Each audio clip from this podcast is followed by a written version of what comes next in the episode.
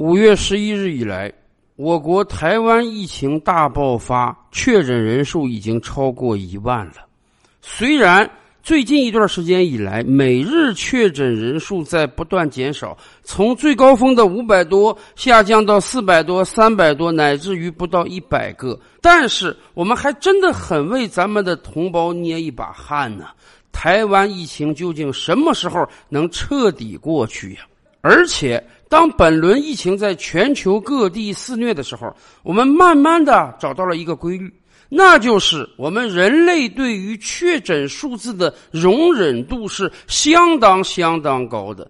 随着时间的推移，甭管确诊多少人，大家都会觉得这个数字是可以接受的。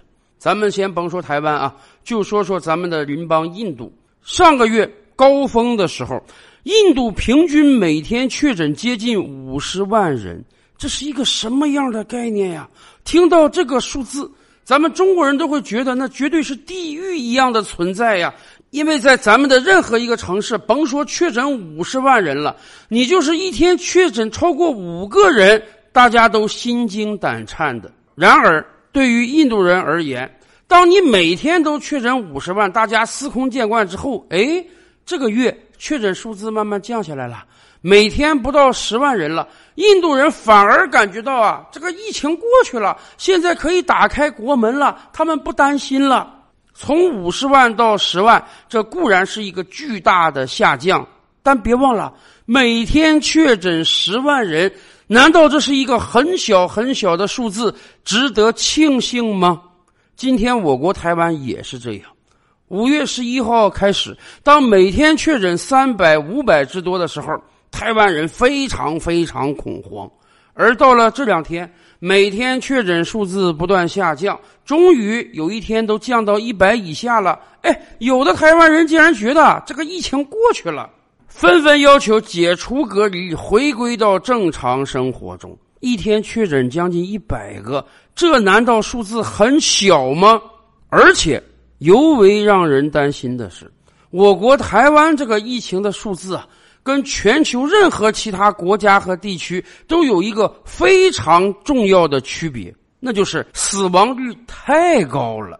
今天在很多其他国家和地区啊，虽然确诊的人数非常多，但是人家的死亡率是非常非常低的，有的国家连百分之一都不到。全球平均范围来看啊，也就是百分之二。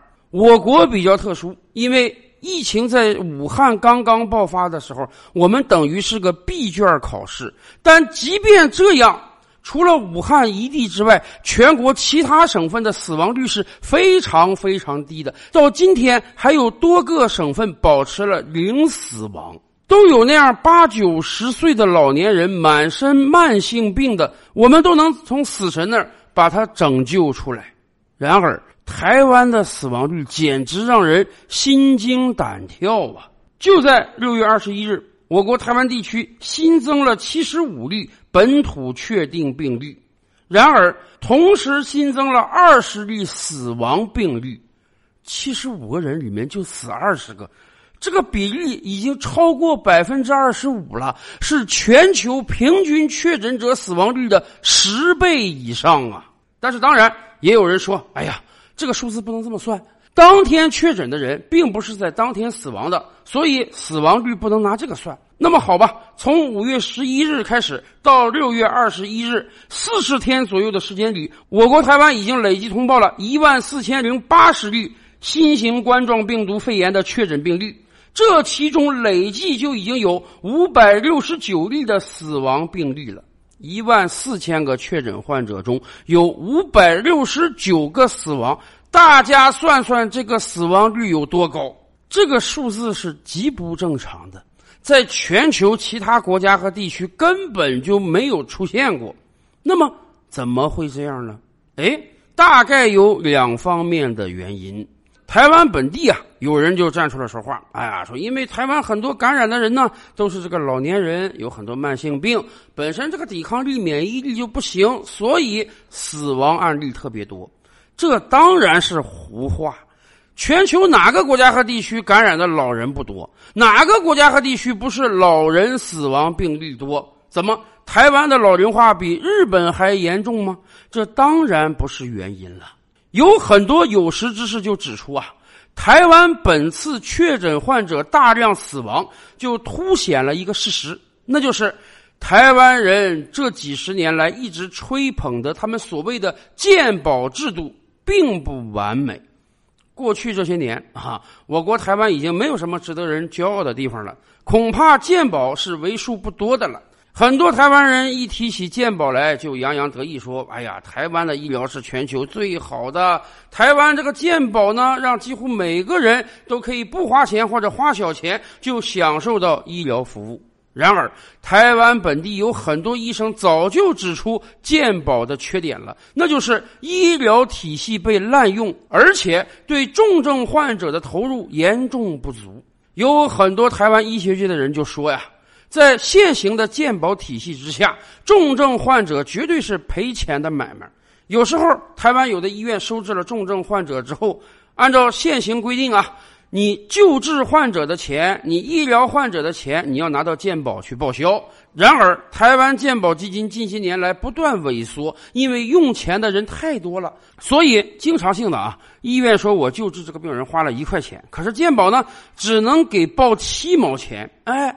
剩下那三毛，对不起，你医院就自行承担吧。在这样一个状态下，很多医院根本就不愿意在重症病人上投钱，相应的医疗设施也少得可怜，甚至都闹出一个大笑话来。在去年年初疫情刚刚爆发的时候，台湾本地统计，它的负压病房比现在还要多。经历了接近十八个月的准备，台湾是幸运的。过去十八个月，全球各地都爆发疫情，台湾几乎没事儿。所以，台湾有的人沾沾自喜的说：“哎呀，这是因为我们抗疫非常有经验，我们愿意把这份经验传播到全球中去，因为我们一直在超前部署。什么叫超前部署？就是连负压病房不但没有增加，都减少，这就叫超前部署吗？”前两期的节目。我们跟大家聊过，日本的医疗体系号称也是独步全球的。很多中国人在疫情之初都愿意到日本检查身体、看病，但是这么强大的医疗体系在遭遇到新冠疫情的时候也几近崩溃。而我国台湾又何尝不是这样？相信这次疫情之后将彻底摧毁台湾所谓健保的神话。当然，还有另外一个原因，也可能是。更重要的原因，很多人早就说了，相对于确诊患者而言啊，死亡人数你是不太容易造假的，因为这个人死掉之后啊，你是要马上进行焚化的。任何一个地方的这个火葬场也好，停尸房也好，它这个数量总是有限的。所以在确诊患者这个问题上，你容易瞒报；但是在死亡人数上，你不太好瞒报。即便今天就有人指出啊，在过去两个月，台北市也好，新北市也好，死亡人数远多于去年同期的平均水平。也就是说，即便已经有部分人死亡而没有被当作确诊患者，但是今天这个死亡人数也实在是太多了。可是，新冠疫情致死这个问题，在全球各地的平均数啊，应当是一样的，不会说这个病毒到了台湾就变种了。说实话，讲这个医疗水平，台湾医疗再差，它不至于比印度、拉美还要差呀。所以，导致台湾死亡率更高，还有一个根本原因，那就是在分子不变的前提下，分母太小了。台湾根本没有把大量已经感染的人筛查出来，明明今天应当是超过一千个人确诊，所以死掉二十个、三十个，这是个正常现象。然而，台湾由于没有做普筛，所以他告诉你，今天我的确诊数字只有七十五个人。大家记得吧？在去年疫情之初，我们的邻邦日本采取的就是鸵鸟政策。哎，我不测，代表我没有。日本不光是不普筛啊，对于大量的已经有症状的人，日本都不鼓励他们去筛查。结果养了大半年的蛊，最终终于爆发了。我国台湾又何尝不是这样啊？到今天为止，我国台湾每天的检测人数，也就是几万人而已。按这个速度，如果要全岛两千三百万人都检查的话，那需要一千天的时间。抗疫就像救火一样啊！任何有救火经验的人都知道，当这个火势涨起来的时候，你不可能在短时间内马上把它扑灭。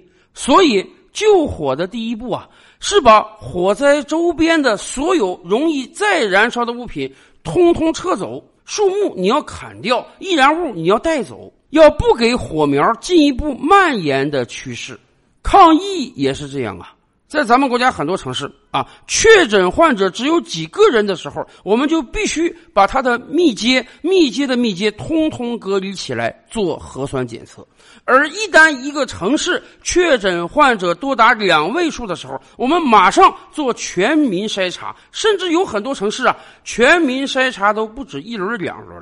为什么要这样？这就是要在最短的时间内把所有有可能的隐患筛查出来。今天这个病毒传播有多厉害？哎，广州市前两天刚刚公布了本轮疫情的传播链条。看到这个链条，我们都心惊胆战啊！两位老大妈只不过是在一分钟之内的时间，相继去了厕所，哎，就感染上了。